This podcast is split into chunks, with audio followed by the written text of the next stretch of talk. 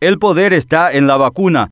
Todo el mundo sabe que la reactivación económica y la normalización de nuestras vidas dependen hoy exclusivamente de las vacunas contra el COVID-19 y obviamente también del cuidado sanitario de cada uno de nosotros. Pero lamentablemente el Paraguay perdió un valioso año, es decir, el gobierno paraguayo nos hizo perder un valioso año. Somos tan pocos, apenas 7.252.672 habitantes según las estimaciones del Instituto Nacional de Estadísticas. Con una gestión más eficiente íbamos a estar en una óptima situación, pero perdimos la magnífica oportunidad de ser el modelo a seguir a nivel mundial. Ahora recién se está moviendo luego del yaque ciudadano en las calles y en las redes tras escuchar el desgarrador relato de familiares de internados por COVID-19 que quedaron sin plata, dispuestos a vender su casa, sus autos y hasta prostituirse inclusive con tal de que su padre, madre, hermano u otro pariente logren vencer a este maldito bicho y a la burocracia estatal. Un gobierno no debe esperar que sus ciudadanos se humillen ante las cámaras de televisión para que puedan actuar. Están obligados a trabajar para la gente. Así dicen sus discursos y sus de gobierno. Juraron ante Dios inclusive, pero no actúan en consecuencia. Y sabemos perfectamente que ningún enviado del cielo irá a los tribunales para entablar una demanda contra una autoridad como dice el juramento de rigor. Me llama poderosamente la atención que ni el entonces ministro de Salud Julio Mazzoleni ni sus colaboradores más cercanos se hayan enterado de primera mano de la dura realidad que tiene los familiares de internados, o si no hicieron o ignoraron, fue un verdadero acto criminal. Felizmente varios medios de comunicación se hicieron eco, como debe ser, del quebranto de la ciudadanía ante la falta de respuesta de sus autoridades, lo que provocó la indignación y posterior reacción ciudadana. No es como dicen los cartistas y otros referentes colorados que supuestamente Efraín Alegre y Fernando Lugo le enviaron a las calles a su gente. Obviamente que ambos referentes de la oposición apoyan fervientemente estas movilizaciones, así como varios afiliados de distintos partidos, incluidos colorados y los no afiliados inclusive. Pero de ahí a decir que las personas que salen con su albirroja puesta y la bandera tricolor con la mano están manipuladas por el titular del PLRA y o el senador del Frente Guazú, evidencia una muy playa percepción de la realidad social del país. Me irrita tanto escuchar este tipo de argumentos porque evidencia la falta de autocrítica que todavía siguen teniendo ciertos referentes del Partido Colorado,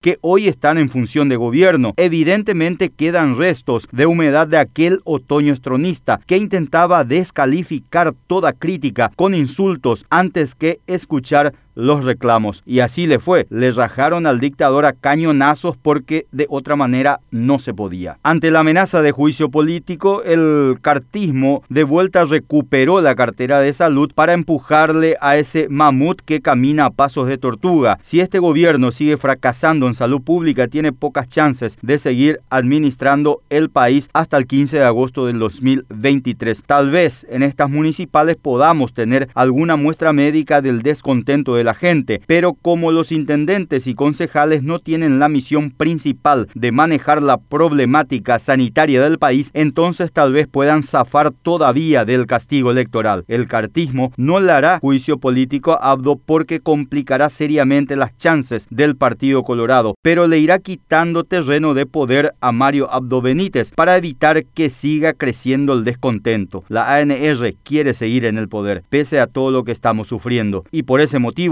la importación de vacunas es clave. No es la salud, es el poder el tema.